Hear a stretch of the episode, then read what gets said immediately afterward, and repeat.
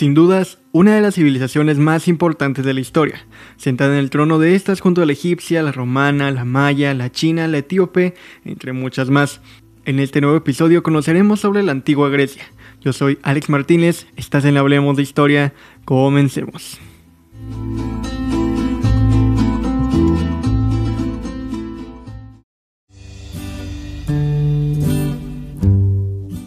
La antigua civilización griega se ubicó principalmente al noroeste del mar Mediterráneo, en lo que hoy es Grecia, Turquía y varias islas como Chipre, Creta, Rodas y Sicilia. Los primeros hallazgos de vida humana en territorio griego constatan la existencia de poblaciones autóctonas en el Paleolítico, hacia el 7000 a.C. Alrededor del 6000 a.C., los pueblos nativos desarrollaron la agricultura y con ello se volvieron progresivamente sedentarios, extendieron la práctica de la alfarería y crearon instituciones políticas básicas. Posteriormente comenzaron a utilizar el bronce, pero el refinamiento de su uso se produjo tras el contacto con poblaciones inmigrantes. Se cree que las tribus que se convertirían en los griegos emigraron hacia el sur de los Balcanes en varias oleadas comenzando a mediados de la Edad de Bronce, alrededor de 2000 a.C. Otras fuentes indican un proceso migratorio, ya en el quinto milenio a.C., proveniente de Mesopotamia y Siria, según esta, los primeros inmigrantes encontraron habitantes nativos que dejaron a los recién llegados una cantidad de tradiciones, mientras que estos llevaron a la zona la cultura de la alfarería, agricultura y una primera deidad de la fertilidad, que más tarde sería Demeter. El idioma protogriego se fecharía hacia el periodo inmediatamente anterior a estas migraciones, ya sea a finales del tercer milenio a.C. o más tardar al siglo XVII a.C. La civilización de los protogriegos de la Edad de Bronce es generalmente conocida como heládica, que posteriormente se delimitaría por cuatro estadios temporales, conocidos como heládico antiguo, medio, reciente o micénico antiguo y micénico reciente. Los primeros se caracterizaron por el desarrollo de poblaciones ceramistas, agrarias y ganaderas, mientras que el tercero por migraciones de otros pueblos que conocían los metales, introdujeron el carro de guerra y el ámbar edificaron las fortalezas monumentales de Micenas, Tirinto y Pilos, y formaron urbes a su alrededor. En el último estadio, la civilización micénica alcanzaría su apogeo y también su colapso. Durante el periodo en que la Grecia peninsular todavía resplandecía bajo la impresionante cultura micénica, en la isla de Creta se producía el florecimiento de la civilización minoica cretense con capital en Nosos. Esta civilización debe su nombre al semilegendario rey Minos. Es probable por su parte que la cultura micénica se viera influida por la minoica, particularmente en el periodo de mayor esplendor de esta última. La sensación de poder de los reyes de Creta era tal que las ciudades, palacios y templos cretenses ni siquiera estaban rodeados por murallas. En esa época era frecuente que los hijos de príncipes extranjeros fueran enviados a luchar contra un toro en forma de sacrificio, y en tal sentido son interpretadas las representaciones pictóricas de jóvenes de ambos sexos bailando alrededor de un toro o luchando contra él, por su parte, esta práctica tiene su claro punto de contacto mitológico con la leyenda del Minotauro, el toro de Minos, que recibía periódicamente el tributo de varios jóvenes atenienses para sacrificio. Al igual que la egipcia, la historia griega se periodiza en diferentes épocas. Después de lo anterior, vendría el periodo arcaico o primitivo. Este se ubica a partir del siglo 8 a.C. El acontecimiento que marcó su comienzo fue la creación de un lenguaje propio, pues antes se empleaba la escritura micénica. No obstante, al comenzar esta nueva era de las poblaciones nativas, comenzaron a separarse en pequeños grupos independientes. Este cambio fue causado mayoritariamente debido a la abundancia de territorios insulares. Cada población formó su propia identidad, por lo que no tardaron en presentarse roces étnicos y los conflictos debido a que algunos territorios parecían más productivos que otros. Un ejemplo de este aspecto fueron las batallas territoriales entre las ciudades de Eretria y Calcis, las diferencias sociales también fueron raíz de guerras, así como también la falta de recursos que permitían el desarrollo de la actividad productiva. Por otra parte, durante este periodo se desarrolló la actividad comercial y se crearon las primeras monedas, aunque no fueron usadas porque los miembros de la aristocracia obstaculizaron el ascenso de los comerciantes como clase social. En el caso de aquellas poblaciones cercanas al mar, lograron tener avances en el desarrollo de la pesca y el uso de embarcaciones, lo cual mejoró su economía. En cuanto al aspecto político, durante el periodo primitivo hubo dos clases, tiranía y democracia. En el caso de la tiranía fue una clase de gobierno rechazada y que los atenienses derrotaron por medio de una revolución. A la llegada de la democracia, aceptaron sus ideales con los brazos abiertos. A su parecer, este sistema de gobierno era la mejor solución a sus problemas. Posterior a ello vendría el periodo clásico. Es el periodo de 160 años que cubren las características de Grecia desde la preparación de la Primera Guerra Médica en el 496 a.C. hasta el inicio del gobierno de Alejandro Magno en el año 336 a.C. En este espacio de tiempo, el desarrollo de las polis de Grecia, así como su influencia cultural, consiguieron un esplendor sin igual. Las expresiones artísticas de la Grecia clásica eran tan exquisitas que las otras naciones las querían imitar. Su inspiración principal era la influencia que habían obtenido de otras civilizaciones importantes, como Babilonia y Egipto. Sus esculturas en mármol o bronce de porte severo, de mano de artistas como Policeto, Fidias o Mirón, fueron las más importantes. En cuanto a la religión, la veneración politeísta a los elementos de la naturaleza o aquellos que formaban parte del diario vivir eran la norma. Por otra parte, la recolección de datos históricos se convirtió en una ciencia especializada, que sentó las bases para los registros que quedaron de la civilización. También es en este periodo tan importante que los filósofos famosos como Demócrito, Protágoras y Sócrates aparecen. Y precisamente, al igual que en Egipto, el declive de la Grecia como imperio y civilización se daría en el conocido como periodo helenístico. Este periodo incluye el declive de Grecia como imperio, que se ubica desde el inicio del gobierno de Alejandro Magno en el 336 hasta el año 146 a.C., con la derrota de los griegos a manos de los romanos donde Grecia se convierte en provincia romana. La palabra helenístico se le aplicó a este punto de la historia por el objetivo griego de extender fuera de sus límites la cultura y la lengua, tal como fue el caso de Seleucida, Bactriana o Egipto. También se le ha conocido esta etapa como Alejandrina, aunque al comienzo del mismo, este personaje tan importante fallecería de manera repentina. El implemento de nuevas ciencias como la geometría, astronomía o matemática jugó un papel importante para el descubrimiento de nuevos conocimientos, que distrajeron a los griegos de las ideologías de los filósofos. Durante la Grecia helénica se construyeron el Coloso de Rodas y el famoso Faro de Alejandría, los cuales fueron consideradas como parte de las siete maravillas del mundo antiguo. También hay que mencionar el posterior periodo romano que siguió tras la batalla de Corinto en el 146 a.C., hasta el restablecimiento de la ciudad de Bizancio y su nombramiento por el emperador Constantino I como capital del Imperio Romano, renombrada Constantinopla en el año 330. La colonización política de Grecia por parte romana tuvo su contrapartida en una especie de colonización cultural inversa. La cultura romana fue de hecho una cultura greco-romana, el griego como idioma se convirtió en lengua franca en el este y en Italia. En las casas de los nobles romanos, por su parte, dicho idioma se convirtió en el usual y los niños nobles solían ser educados por preceptores griegos. La vida interna de Grecia durante el periodo romano no se vio culturalmente afectada. Sí hubo, en cambio, modificaciones importantes en la organización de la estructura social. A la desaparición de la llamada clase media, siguió el desvanecimiento de la diferencia clásica entre patricios y plebeyos, formándose en cambio una nueva capa compuesta por patricios y plebeyos ricos, la nobleza oficial, cerrada al movimiento social y aspirante a la ocupación de los mejores puestos políticos, así como un nuevo sector financiero protocapitalista, beneficiado con la caída de las ricas ciudades comerciales de Cartago y Corinto. Durante el siglo II y el III, Grecia fue dividida en provincias que incluían a Chacea, Macedonia, Epiro, Tracia y Moesia. Y aunque Grecia siguió siendo parte de la relativamente unificada mitad este del Imperio Romano, durante el reino de Constantino, el centro de Oriente se desplazó a Constantinopla y Anatolia. Atenas, Esparta y las otras ciudades griegas perdieron su importancia y muchas de sus estatuas y otras manifestaciones artísticas fueron llevadas a Constantinopla.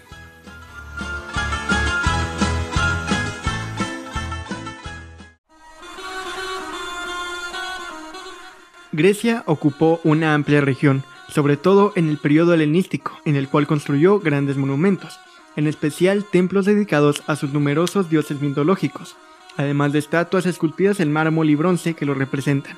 Ejemplos de ello sería la Acrópolis. Esta se considera el centro de los templos más importantes de la ciudad de Atenas y uno de los más grandes lugares. Se construyó alrededor del siglo V a.C donde se celebraban grandes eventos, festivales, ceremonias y otros acontecimientos que se relacionaban con la religión y la historia de Atenas. El Partenón se ubica en la entrada de la Acrópolis y es uno de los templos más importantes de Grecia, obra de Calícrates e Ictino y construido en mármol blanco entre los años 447 y 432 a.C. Este templo fue dedicado a la diosa más importante de Atenas, Atenea Partenos. El oráculo de Delfos fue un importante lugar de consulta acerca del futuro. De hecho, antes de tomar cualquier decisión importante relacionada con el Estado y conflictos bélicos, se consultaba al oráculo. Situada al lado de Mykonos, Delos es una de las islas más pequeñas de las Cícladas, de aires mucho más místicos y considerados sagrados en la época clásica. La mitología cuenta que aquí nacieron Artemis y Apolo después de que su madre se refugiara en este enclave. En el templo de Poseidón, en el Cabo Sunión, al sureste de Atenas, cuenta la leyenda que fue ahí exactamente donde el rey Egeo se suicidó cuando pensó que el Minotauro había matado a su hijo Teseo, bautizando a este mar con su nombre. El templo construido en el siglo V a.C.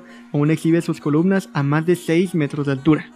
La pintura griega llegó a formar parte importante de la cultura de esta región, y muchos pintores llegaron a ser famosos por sus obras, sin embargo, no se pudo conservar muchas de estas obras hasta nuestros días, pero lo que sí se ha preservado ha servido para la admiración y la réplica de dichas obras y estilo. Las más conocidas son las que plasmaron en vasos y jarrones de cerámica, donde se representaban leyendas de héroes y sus hazañas, acontecimientos históricos, juegos olímpicos y anécdotas de la vida cotidiana, entre otros motivos. La música era parte vital de los antiguos griegos, ya que se encontraba presente en distintas celebraciones y hasta en funerales. Se utilizaba la música como parte de los Juegos Olímpicos, juegos píticos, ceremonias religiosas y también algunos himnos hacia la adoración de dioses. Y ahora que estamos hablando de dioses, pues pasemos a concentrarnos en ellos, pues sin duda alguna la mitología griega es de las más trascendentales de la historia. Además de ser el dios del rayo, Zeus también es padre supremo de todas las deidades y los mortales que habitan la tierra. Es originario de la isla de Creta, donde al nacer fue rescatado de las fauces de su padre, Cronos. De no haber sido por la oportuna intervención de Rea, su madre, Zeus habría sido devorado por su progenitor, al igual que el resto de sus hermanos. Rea escondió y crió a Zeus hasta que éste se convirtió en el máximo referente de los dioses griegos. Sin embargo, hay que tener en cuenta que a pesar de ser el principal dios griego, estaba mucho más humanizado que el dios judeocristiano, e incluso fue descrito como un oportunista y una entidad dada al engaño sobre todo adoptando la forma de otros seres. Poseidón tenía el poder de controlar la furia de las aguas, aparte de ocasionar terremotos a placer. Es oriundo de la ciudad de Rodas, donde fue criado por los telquines, criaturas híbridas marino-terrestres. La leyenda de Poseidón es mucho muy parecida a la de su hermano Zeus. Fue escondido por su madre en un rebaño de corderos para evitar que su padre Cronos lo devorase. Poseidón une fuerzas con Zeus para derrotar a Cronos, y es de esa manera como recibe su famoso tridente, además de la custodia de los mares y océanos. Hades era el mayor de los hijos varones del titán Cronos. Fue devorado por su padre, aunque luego sería rescatado de la muerte por Zeus. Uniendo fuerzas con sus hermanos, Zeus y Poseidón, lograron derrotar a Cronos. Juntos se adueñan del universo y lo reparten entre sí. A Hades le fue conferido el inframundo, quedando relegado a una terrible soledad, la cual lo llevó a tomar en cautiverio a la doncella Perséfone, hija de Zeus, para obligarla a contraer matrimonio con él. Suele asociarse con la maldad, pero Hades puede ser visto como un dios noble que siempre, por confuso que pareciera, busca mantener en el mundo un equilibrio adecuado entre el bien y el mal. Hera era la hermana mayor del todopoderoso Zeus, y al mismo tiempo su esposa. Se le atribuye la responsabilidad de velar por las uniones matrimoniales y los nacimientos, además de brindarles especial resguardo a todas las mujeres. Siempre fue de personalidad noble y muy humana, a pesar de su divinidad. En honor a la diosa Hera, se celebraban las fiestas llamadas Matronalia, las cuales se llevan a cabo el primero del mes de marzo. Los artesanos tenían a su protector, Hefesto, el dios del fuego y los trabajos de forja. Es hijo de la diosa Hera y al todopoderoso Zeus, aunque esto no se tiene demasiado claro. Hay versiones donde se indican que solo es hijo de Hera. Hefesto, a excepción del resto de sus deidades, nació sin belleza física. Su apariencia era tan desagradable al nacer que su madre lo arrojó del Olimpo y quedó cojo luego de la caída. Fue rescatado del mar por la diosa Tetis, madre de Aquiles, y criado por esta en la isla de Lemons. Atenea es una de las principales y más influyentes diosas del Olimpo. Los relatos cuentan que nace directamente de la cabeza de Zeus, una vez que éste se tragara a su madre. Atenea surgió con la ayuda de Festo, quien abrió la cabeza de Zeus, de ahí sus grandiosas habilidades para las ciencias y la estrategia, dotes que le servirían también en el campo de batalla, donde era una guerrera implacable. La diosa Atenea, en contraparte a su hermano Ares, representa las causas justas. Ares representa el instinto más puro y visceral de la guerra, es la violencia en su máxima expresión, y es fundador de la ciudad de Tebas, donde habitan los espartanos. A pesar de ser el dios de la guerra, Ares fue derrotado en varias ocasiones por su hermana Atenea, También es conocida la anécdota de cuando fue herido por el hombre Diómenes y tuvo que regresar al Olimpo para sanar, dejando a los troyanos sin su ayuda durante la guerra. Lujuriosa y llena de pasión, así es la diosa Afrodita. Esta deidad gobierna sobre todo lo relacionado al sexo y la reproducción. Nace producto del esperma del titán griego Urano, a quien Cronos le cortó los testículos. Emerge del mar directamente como adulta, siendo deseada por muchos hombres desde el primer momento. Por temor de un conflicto en el Olimpo, Zeus decide que sea Hefesto quien se queda con Afrodita, pero la diosa nunca deseó estar con él, y sería Ares quien calmará los intensos deseos sexuales de Afrodita. Hefesto, tras el enfado y la deshonra que representó el adulterio cometido por Afrodita, se quejó ante los dioses del Olimpo, pero estos hicieron caso omiso a sus reclamos y sintieron envidia de Ares. En los relatos de la mitología grecia, el dios Apolo representa la perfección y la belleza. De los hijos de Zeus, Apolo fue el más influyente de todos ellos. No solo era dios del sol, sino también de las enfermedades y la sanación, de las plagas y los antídotos contra ella. Esta deidad es el equilibrio perfecto entre lo saludable y lo insano.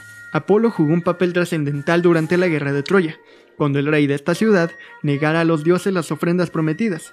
Fue él quien liberó una peste mortal sobre Troya, pero su más grande hazaña, sin duda alguna, es haber dirigido la flecha del príncipe París hacia el talón de Aquiles causándole la muerte. La diosa Demeter es la divinidad protectora de las cosechas y la fertilidad de los campos, la responsable del nacimiento y la regeneración de las plantas. Junto a su hija Perséfone, Demeter fue una de las divinidades más antiguas e importantes de toda Hélade, recibiendo culto en numerosas localidades, de las cuales la más destacada fue sin duda la de Eleusis, sede de los misteriosos Eleusinos. Perséfone, reina del mundo subterráneo, hija de Demeter y Zeus, rey del Olimpo, guardiana de los secretos de los muertos, conocida entre los romanos como Proserpina. Según la mitología, Hades, señor del mundo subterráneo, se enamoró de la muchacha cuando ella vagaba por los campos recogiendo flores y la arrebató de la tierra para llevársela. Posteriormente, los romanos asimilarían a la mayoría de los dioses griegos, adaptándolos a su contexto y cambiándoles el nombre. Zeus pasó a ser Júpiter, Poseidón Neptuno, Hades Plutón, Atenea Minerva y así todos los demás.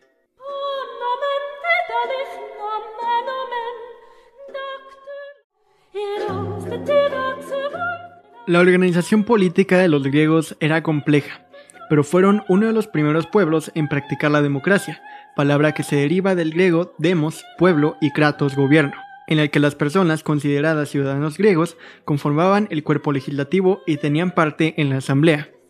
Sin embargo, no todos eran considerados ciudadanos, de hecho solo unos pocos adquirían este título, donde se excluía a mujeres, niños, esclavos y extranjeros. En el caso de las ciudades con un sistema democrático como Atenas, contaban con distintas instituciones que garantizaban la eficacia del gobierno. Por otro lado, había ciudades-estado que tenían una forma de gobierno oligárquica, bajo el cual figuraban distintas instituciones que participaban en el gobierno. La economía de los griegos estaba basada principalmente en la agricultura, cosechando el trigo, el olivo y la vid, aparte de recoger distintas frutas y hortalizas.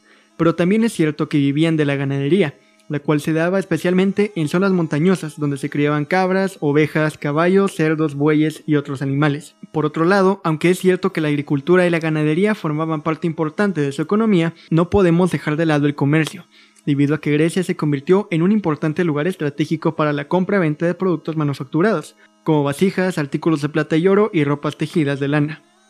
También hay que mencionar, claro que sí, a los Juegos Olímpicos, que fueron una serie de competiciones atléticas disputadas por representantes de diversas ciudades-estado en la antigua Grecia. Los registros indican que comenzaron en el 776 a.C. en Olimpia, Grecia, y se celebraron hasta el 393 después. Los juegos se disputaban normalmente cada cuatro años o una olimpiada, que era una unidad de tiempo.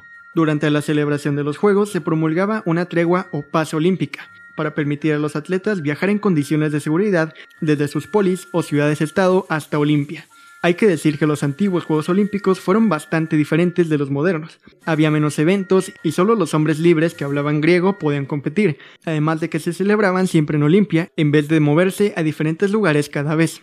Cuando los niños varones cumplían 12 años, ingresaban a la palestra, donde se les enseñaba a desarrollar los músculos y a disciplinar los nervios. A los 16 años entraban al gimnasio, donde realizaban ejercicios físicos y atletismo.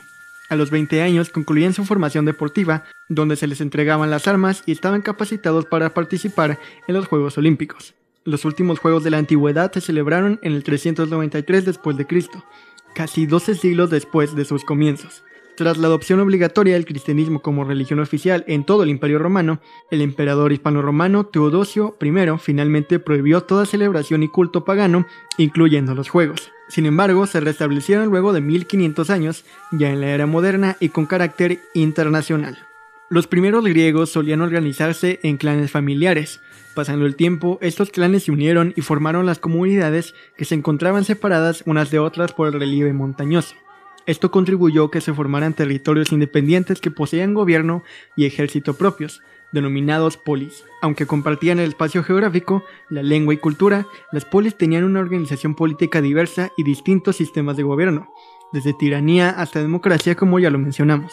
Entre los siglos 8 al 5 a.C., las polis se convirtieron en la verdadera unidad política y el elemento identificador de dicha época. La actividad de estas polis hacia ultramar generó luchas entre ellas y comenzó un proceso de expansión colonial. La caída de las polis ayudó a su absorción por parte del reino de Macedonia hacia la mitad del siglo IV a.C. Comienza un periodo de connotaciones nuevas. La unificación griega daría paso a la construcción de un imperio guiado por nada más y nada menos que Alejandro Magno. Y ahora que estamos hablando de Alejandro Magno, pues vamos a conocer a alguno de los griegos más importantes comenzando con él mismo. Este es quizás uno de los personajes más importantes de toda la historia griega y universal. Fue un jefe militar e importante rey de Macedonia. Fue hijo de Filipo, con quien aprendió tácticas militares y llegó a convertirse en un astuto estratega militar. A los 20 años de edad, tras la muerte de su padre, fue coronado rey y llegó a conquistar gran parte del mundo con su imperio. También tenemos a Sócrates, reconocido e importante filósofo de Atenas. Sin embargo, no se ganó el cariño de todos, en especial de los políticos, debido a que él y sus alumnos debatían y exponían las fallas del gobierno, hasta que fue acusado de corromper a los jóvenes y fue sentenciado a muerte. Aristóteles también fue un importante filósofo de la ciudad de Atenas, compañero de estudio de Platón. También fue el tutor de Alejandro Magno, a quien enseñó por tres años.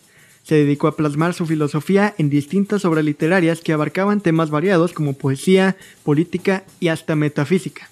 Platón también fue un filósofo ateniense, compañero de estudio de Aristóteles y alumno de Sócrates. Fue el escritor de obras literarias como la Apología de Sócrates, una obra que defendía a su profesor de las críticas de algunos enemigos.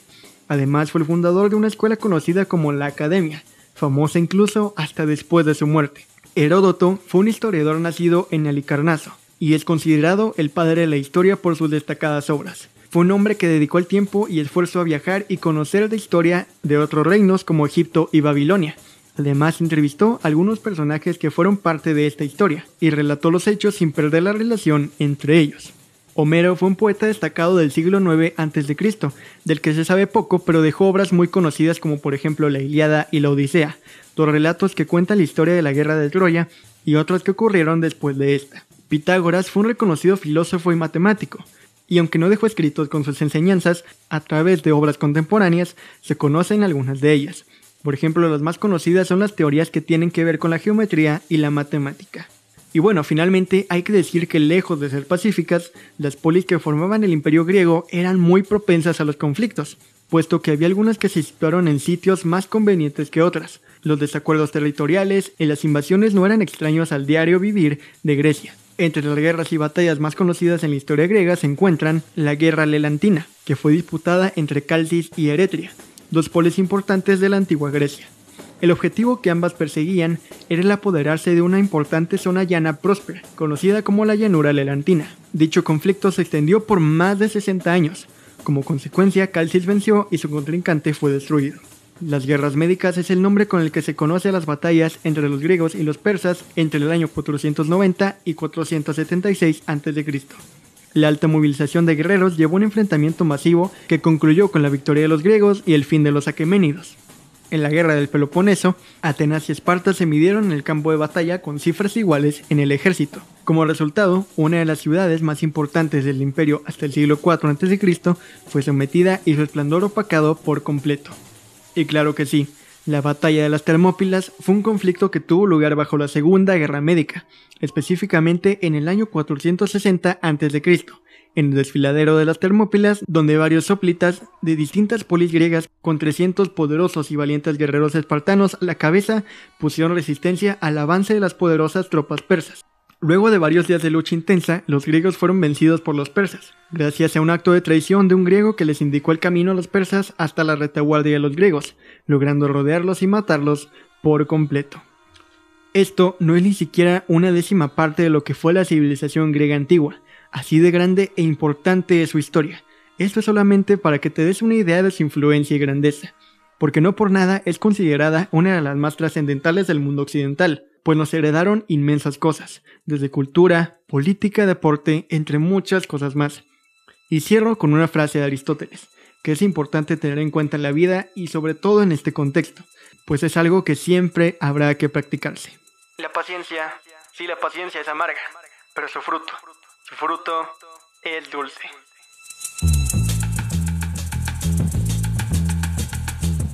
Y así es como terminamos el episodio 44 de Hablemos de Historia.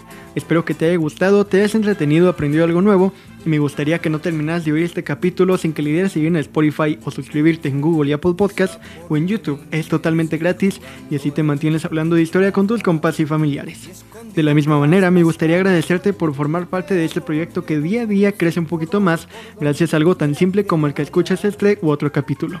Así que muchas, pero muchas gracias sensual e histórico escucha.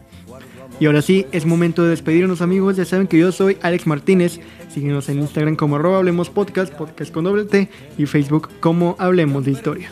No olvides lavarte las manos, hacer tu tarea, hablar de historia y cuidar el planeta. Esto fue palabra de Alejandro Magno. Cerca del mar porque yo nací en el Mediterráneo